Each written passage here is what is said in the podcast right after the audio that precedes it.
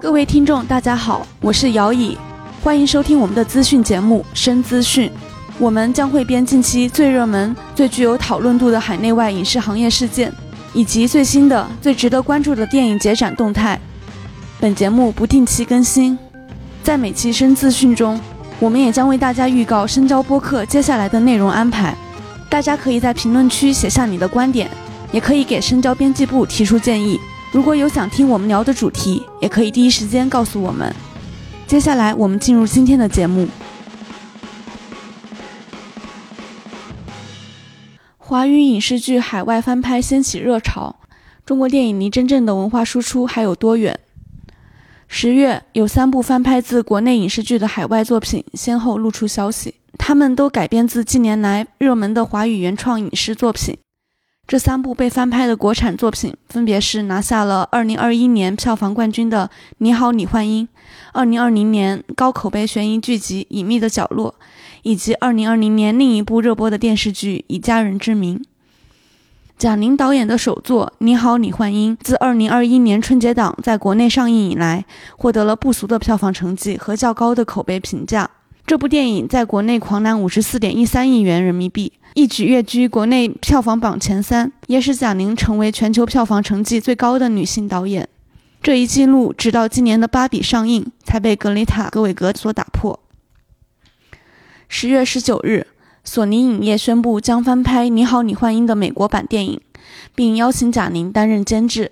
美国版《你好，李焕英》的制作团队也相当靠谱，大家所熟知的《当幸福来敲门》就是他们的作品。日本则是将《隐秘的角落》翻拍成了电影版，名字叫《Gold Boy》，中文译名翻译为《黄金少年》。消息一经发出，观众最关心的便是哪位日本演员会饰演张东升这一角色。更让人意外的是，日方选择的演员竟然是冈田将生。大家对于这位演员的印象，可能更多活跃在一些娱乐性比较高的影视剧中，比如《利沟害》第二部里面的阿拉伯王子。宽松时代又如何？里面的躺平上班族，大豆田永久子与三名前夫中的死脑筋前夫。尽管冈田将生的确在电影《告白》中贡献了出色的表演，但那已经是二零一零年的作品了。对于冈田将生能否演好张东升这样一个复杂而考验演技的角色，就像薛定谔的猫，必须要等盒子打开的那一刻才知晓答案。此外，《隐秘的角落》本身是基于紫禁城的原著小说《坏小孩》改编而成的剧集，并且由于尺度和审查原因，《隐秘的角落》在一些关键情节上做了很多修改和温和化处理。日本翻拍版是否能够还原紫禁城原著中的黑暗和细思极恐，也是这次翻拍的一大看点。第三部被翻拍的作品《以家人之名》是2020年在湖南卫视金鹰剧场播出的青春成长类电视剧。由韩松韵、宋威龙、张新成主演，这部剧以平均每集收视率破一的成绩拿下了当年湖南卫视的收视年冠，并且被韩国引进播出，人气非常高，还拿下了首尔电视剧大赏长篇电视剧优秀奖。很快，韩国就有公司购入了《以家人之名》的版权，宣布将拍摄韩剧版《以家人之名》，并且正式将韩剧版定名为《组装式家族》。由韩国演员黄颖烨和女团偶像郑彩娟担任主演。十月二十日，片方公布了更多演员名单。演员裴贤胜将饰演男二号，也就是原剧中张新成所饰演的角色。优秀的国产影视剧频频被海外资本相中，并购买版权进行翻拍，这的确可以视作近年来华语影视走出国门、进行文化输出的一种有效途径。而从更宏观的层面看，这种选择海外优秀作品进行本土化改编的模式，实则验证了一套全球通用的资本逻辑。一方面，选择已经经过市场验证的成功作品进行改编，能大大降低投资的风险；另一方面，这些本土化改编的作品不仅能卖给本土观众，还能再贩卖给海外原作的受众群体。同一个 IP 可以进行二次销售。市场的辐射范围将远超本土。以这种逻辑进行翻拍的例子还有很多，比如好莱坞在2017年翻拍了2011年的法国经典电影《触不可及》，又比如今年三月上映的国产电影《忠犬八公》，也是一次海外故事本土化改编的成功典型。原作是一九八七年的日本电影《忠犬八公物语》，二零零九年美国推出了翻拍版，后者可能更广为人知，但两个版本都很经典。到了中国版，已经是这个故事的第三个版本了。而我们这次提到的三部华语影视剧，恰好都是有经过市场验证的经典作品。当然，票房并不是海外影视改编选择的唯一依据，否则好莱坞早就把战狼提上议程了。这三部作品能够被选中进行改编，一定具有某种能够打动海外观众的共情点，而不是民族特色的奇观展示。比如，《你好，李焕英》中的女儿对于母亲的思念之情是全人类共通的，而贩卖普世价值正是好莱坞最擅长的事。《隐秘的角落》原著作者紫金陈非常擅长借用人物的犯罪，揭露社会黑暗现实的一面，而日本作为社会派推理小说的发源地。对紫禁城的作品来说，是再适合不过的生长土壤。以家人之名，则聚焦在三个家庭不幸的孩子互相治愈的青春故事，风格温暖治愈，被誉为中国的《请回答一九八八》。剧中亲情、友情、爱情交织的戏码，对于韩剧观众来说也颇为受用。总而言之，在不久的将来，华语影视作品如果想要走得更远，除了要关注本土票房和观众的偏好以外，更要注重捕捉人类身上所共有的普适性和共情点，去尽可能的关注人本身。这在逆全球化趋势愈发明显的当下难能可贵，却也是打破文化壁垒最重要的一把钥匙。当你扬起银白色的帆，随着落日沉入海底。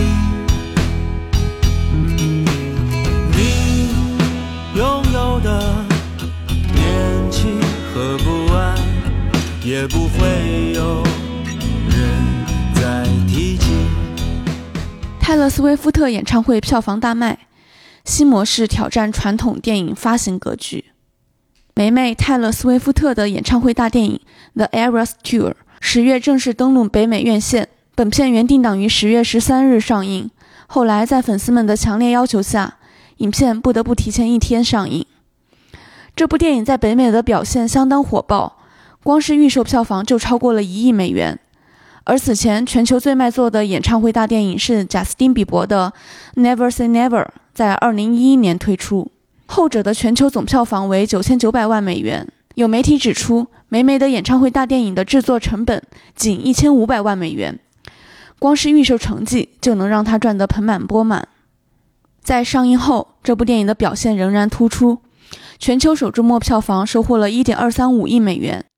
除了北美，本片还在英国、墨西哥、澳大利亚、德国和菲律宾等地拿下了票房冠军。有分析评论认为，造成这一现象的主要原因在于梅梅的现场演唱会门票实在太贵、太难买了，再加上梅梅本人还鼓励观众在观看本片时跟着一起唱歌、跳舞、拍摄视频。建议电影院针对这部电影取消观影时禁止聊天或者玩手机的规定，让影迷们在观看本片时尽可能沉浸在现场演唱会的氛围之中。许多歌迷自然就将这部电影当作现场演唱会的平替。然而，本片更值得一提的是，美美采用了一种全新的发行方式。传统好莱坞的电影工业模式一般分为制作、发行和放映三大模块，发行方主要充当一个中介的作用。将影片投放到各地的院线进行放映，而这次美美跳过了发行商，选择直接与 AMC 院线进行合作。AMC 将在自己旗下的五百六十八家影院放映这部影片，同时也会联合其他的连锁院线品牌，在海内外进行分销。没有中间商赚差价，美美和她的团队将分得超过百分之五十以上的票房收入，这也引得许多电影发行商的不满。有业内人士分析称，泰勒·斯威夫特和他的团队根本不需要在营销上投入太大的成本，上亿美粉在社交媒体上的自来水就可以帮他轻松达到宣传目的。根据报道，梅梅和他的团队原本在今年夏天和好莱坞的大厂聊过发行的事，但最终他决定绕开他们，直接去找 AMC 院线。有消息称。主要原因在于，梅梅提出只支付基本的分销费用，并不想让发行方从这部电影的票房中分一杯羹，而这对于发行方来说实在太没有吸引力了。毕竟人人都知道这部电影会大卖特卖。梅梅的这种操作很快就引发了好莱坞业内人士的积极讨论，因为他打破了好莱坞原有的工业流水线，找到了更多赚钱的可能性。碧昂斯随即也宣布将采用梅梅的模式来发行自己年末的演唱会大电影。但是短时间内，梅梅的这种操作并不会成为主流，因为绝大多数电影制片方并不像梅梅这样自带流量，而专业的事还是要交给专业的人来做。业内人士认为。尽管梅梅的这种新模式短期内不会改变行业规则，但的确会引发一股潮流。将来会有更多的演唱会、音乐会、歌剧表演被制作为电影重新发行。这其实更多对于那些音乐家构成了挑战，不是人人都能接受自己的现场表演被拍成电影去赚钱的。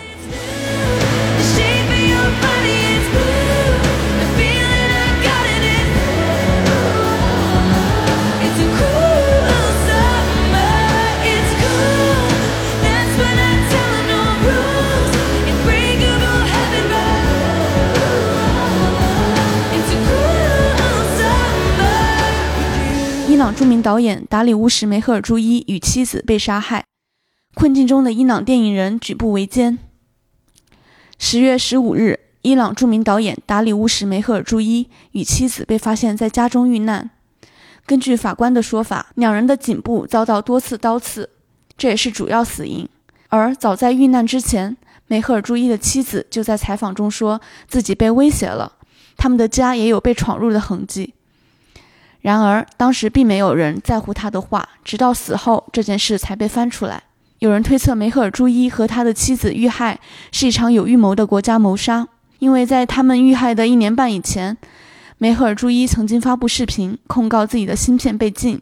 并且梅赫尔朱伊还曾借玛莎阿米尼遇害事件表达过对女性生命自由运动的支持。而此前就有反对派领袖达里乌什·弗鲁哈尔和妻子双双被杀害的先例，凶手至今没有受到审判。很多人将这两个案件联系起来，不免细思极恐。当然，也不排除出于宗教原因的极端谋杀，这在伊朗社会也比较常见。二零二一年，伊朗电影人巴巴克·霍拉姆丁就因为道德败坏而被亲生父母杀害肢解。梅赫朱伊的遇难，对于伊朗电影乃至整个当代电影来说，都是巨大的损失。可以说，梅赫朱伊是当代伊朗电影的一位领军人物。他在1971年拍摄电影《奶牛》，标志着伊朗新浪潮电影的开端。他今年已经83岁了，但还是一直在坚持拍电影。去年，他的新片《小调》才刚在伊朗上映，今年就这样草草地结束了人生。对于这样一位有着卓越成就的公众人物来说，不免唏嘘。这已经不是第一次有新闻报道伊朗电影人惨遭迫害和谋杀了。往近了说，就在去年，金熊奖得主贾法帕纳西才刚被判六年监禁，今年二月刚刚假释出狱。也是在去年，伊朗著名女演员塔兰涅阿里多斯蒂因为替死刑犯说话而遭到逮捕。她主演的伊朗电影《推销员》获得了奥斯卡最佳外语片奖。还有更多伊朗名人因为公开发布煽动内容而遭到逮捕，具体数字没有被公开。今年诺贝尔和平奖颁给了一位伊朗女性纳尔吉斯·穆哈马迪，以表彰她在反对伊朗女性受压迫、促进人权和自由方面做出的贡献。而颁奖时，穆哈马迪正在伊朗监狱服刑。就像伊朗的电影一样，尽管在题材和审查上遭受了种种严苛的限制。在拍摄完成后，面临着被禁甚至是生命危险。许多伊朗电影人仍想出各种办法去做出自己的电影表达。我想，无论是穆哈马迪还是牢狱中的伊朗电影人，有一种东西是共通的，那就是一种蓬勃而壮美的生命力，一种为了理想而奋斗的精神与热情。记得阿巴斯在《樱桃的滋味：阿巴斯谈电影》一书中曾这样描述过伊朗电影人。每个在伊朗工作的导演都找到了自己的方式表达自我，尽管他们不得不在审查制度的阴影下工作。你甚至可以说，创造力的发展与不良环境成正比。艺术家的定义之一，便是能将限制转化为创造力的人。如同哈菲兹所写：“只有将我们囚禁的东西，才能让我们自由。”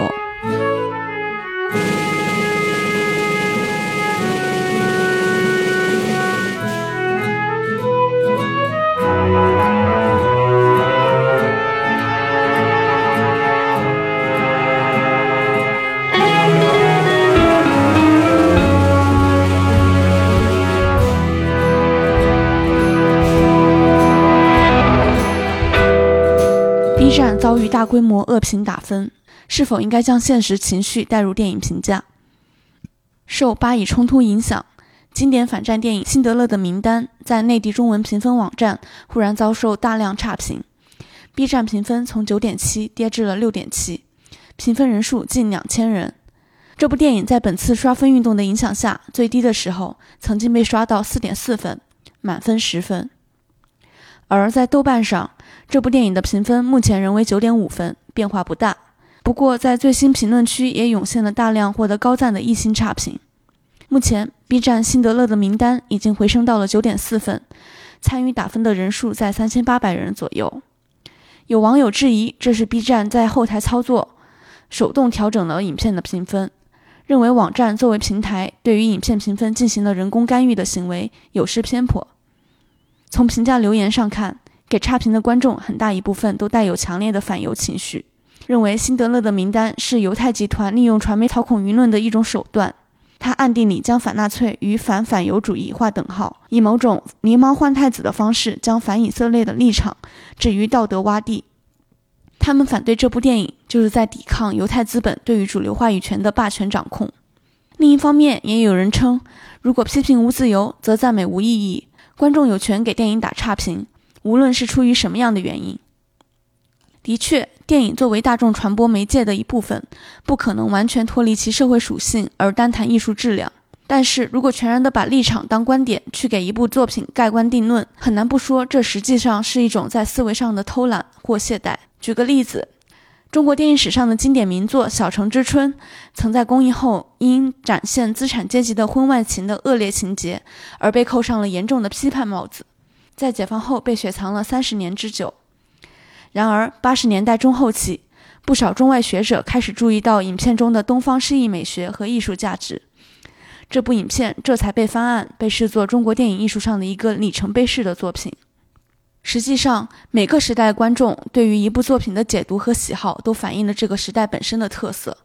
每个人也都有评价的权利，这当然无可厚非。然而，在评判一部作品的时候，如何去权衡好时代立场与文化艺术之间的平衡性与不可避免的冲突，是一个值得深思熟虑的议题。当评论一部作品的标准陷入了好或者不好、正确或者不正确的二极管思维时，这部作品才真正成为了可悲的代名词。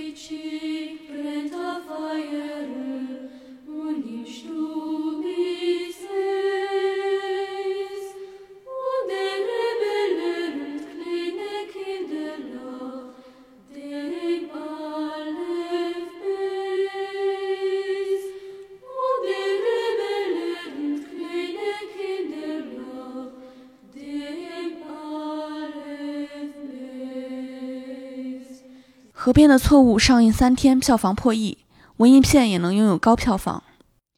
魏书君执导，朱一龙主演，改编自余华原著小说的新片《河边的错误》在十月二十一日正式登陆院线。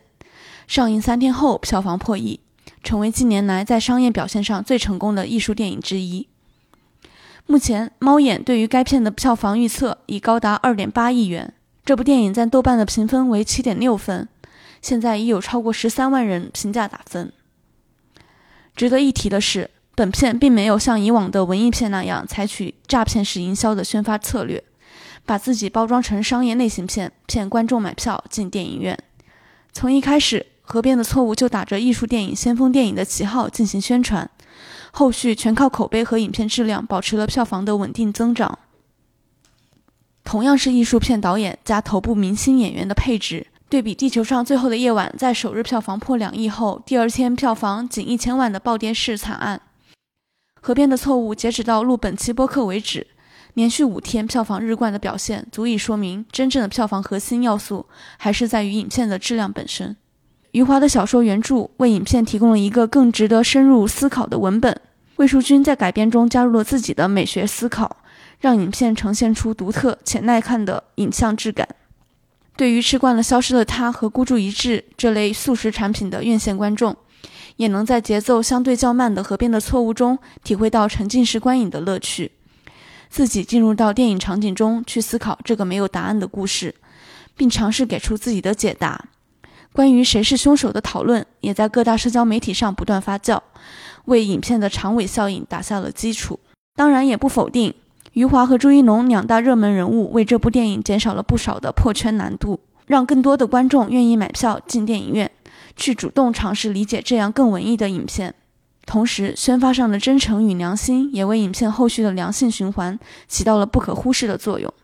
现在，《河边的错误》仍然在电影院上映中，有机会的话，大家还是可以去电影院一窥究竟的。不知道你们怎么看待这部片子卓越的票房成绩？欢迎大家在我们的评论区留言。最后是深交播客预告，下期播客我们将围绕网飞出品的纪录片《贝克汉姆》展开，从纪录片的观感到贝克汉姆的公众形象，再到他与维多利亚的婚姻，全面探索关于贝克汉姆的一切，大家敬请期待。花的心藏在蕊中，恐把花期都错。